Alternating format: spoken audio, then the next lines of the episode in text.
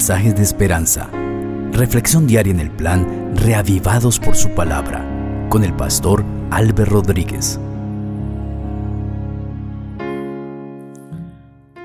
Saludo cordial queridos amigos. Con el capítulo 29 de Primero de Crónicas llegamos al final de este primer libro. Ese es un capítulo de 30 versículos que se abre con el encargo que David continúa haciendo al pueblo de Israel y a su hijo Salomón, que inició en el capítulo 28, y se cerrará con el relato de la muerte de David, para dar paso al primer capítulo de Segundo de Crónicas con el reinado de Salomón. Vamos a pedir la dirección de nuestro Padre Celestial. Nuestro querido Dios, listos estamos para la lectura de tu palabra y necesitamos tu dirección, necesitamos sabiduría. Acompáñanos, Señor, y habla a nuestro corazón. Gracias porque nos escuchas, porque estás a nuestro lado. Gracias porque tenemos la dirección preciosa del Espíritu Santo. En el nombre del Señor Jesucristo.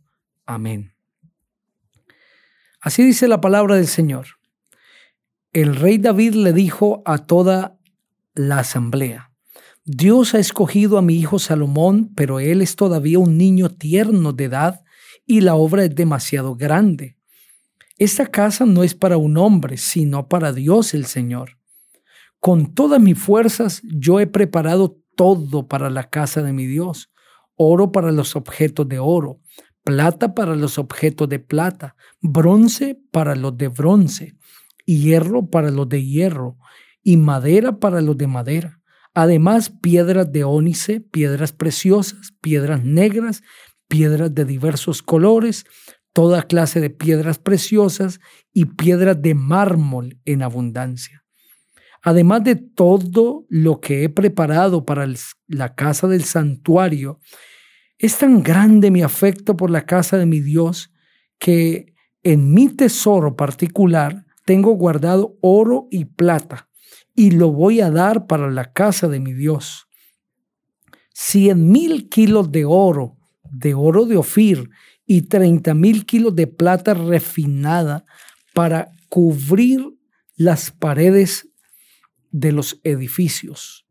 Oro para los objetos de oro y plata para los objetos de plata y para toda la obra que deban hacer los artífices ¿quién más quiere presentar hoy una ofrenda voluntaria al Señor? Los jefes de familia y los jefes de las tribus israelitas y los jefes de millares y de centenas, lo mismo que los administradores de las propiedades del rey, presentaron sus ofrendas voluntarias. Para el servicio de la casa de Dios dieron 165 mil kilos y 10 mil monedas de oro, 330 mil kilos de plata, 600 mil kilos de bronce y 3 millones 300 mil kilos de hierro. Todo el que tenía piedras preciosas las puso en las manos de Yehiel, el gersonita, para el tesoro de la casa del Señor. El pueblo estaba feliz de haber contribuido voluntariamente, pues todo lo que ofrecieron al Señor lo dieron de corazón y de manera voluntaria. El rey David se alegró mucho y bendijo al Señor delante de toda la congregación. Dijo, bendito sea Señor y Padre nuestro, Dios de Israel, desde el siglo y hasta el siglo Tuya es, Señor, la magnificencia y el poder, la gloria, la victoria y el honor, pues tuyas son todas las cosas que están en los cielos y en la tierra.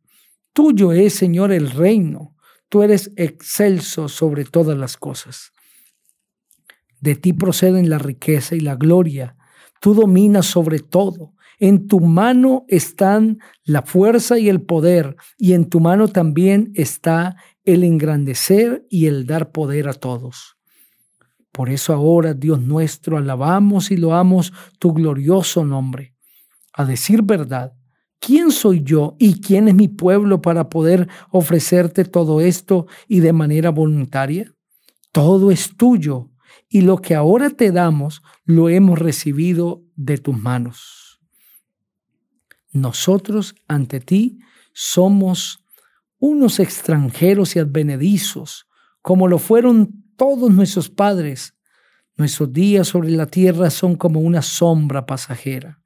Señor y Dios nuestro, toda esta abundancia que hemos preparado para edificar casa a tu santo nombre procede de tu mano y es todo tuyo. Dios mío, yo sé que tú escudriñas los corazones y que la rectitud te agrada. Por eso yo con rectitud de mi corazón te he ofrecido todo esto de manera voluntaria y con alegría he visto que tu pueblo reunido aquí y ahora te ha ofrendado con espontaneidad.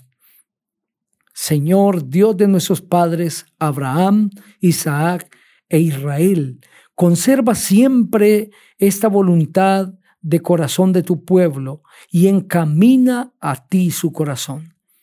Dale a mi hijo Salomón un corazón perfecto para que cumpla sus mandamientos, tus testimonios y tus estatutos y para que te edifique la casa y todas las cosas para las cuales yo he hecho esos preparativos. Después de esto, David dijo a toda la congregación, bendigan al Señor su Dios entonces toda la congregación bendijo al Señor, Dios de sus padres, y se inclinaron y adoraron delante del Señor y del Rey. Sacrificaron víctimas al Señor y al día siguiente le ofrecieron holocaustos, mil becerros, mil carneros, mil corderos con sus libaciones y muchos sacrificios de parte de todo Israel. Y ese día comieron y bebieron delante del Señor con gran alegría y por segunda vez reconocieron como rey a Salomón hijo de David, y ante el Señor lo ungieron como príncipe y a Sadoc lo ungieron como sacerdote. Salomón ocupó el trono del Señor en lugar de David su padre, y fue prosperado y todo Israel le juró obediencia todos los jefes y poderosos y todos los hijos del rey David rindieron homenaje al rey Salomón y el Señor lo engrandeció en extremo ante todo Israel y fue tal la gloria de su reino que ningún rey la tuvo antes de él en Israel. David, hijo de Isaí, reinó sobre todo Israel cuarenta años. Siete años reinó en Hebrón y 33 años reinó en Jerusalén. Murió cuando ya era anciano y entrado en años, rodeado de riquezas y de gloria, y en su lugar reinó su hijo Salomón. Los hechos del rey David, tanto los primeros como los últimos, están escritos en el libro de las crónicas del vidente Samuel, en las crónicas del profeta Natán y en las crónicas del vidente Gad, con todo lo relativo a su reinado y su poder, y con todo lo que le aconteció a él y a Israel y a todos los reinos de aquellas tierras. Amén. Así se cierra el libro primero de Crónicas. En él vemos evidentemente tres principios cuando se trata de ofrendar y de dar al Señor.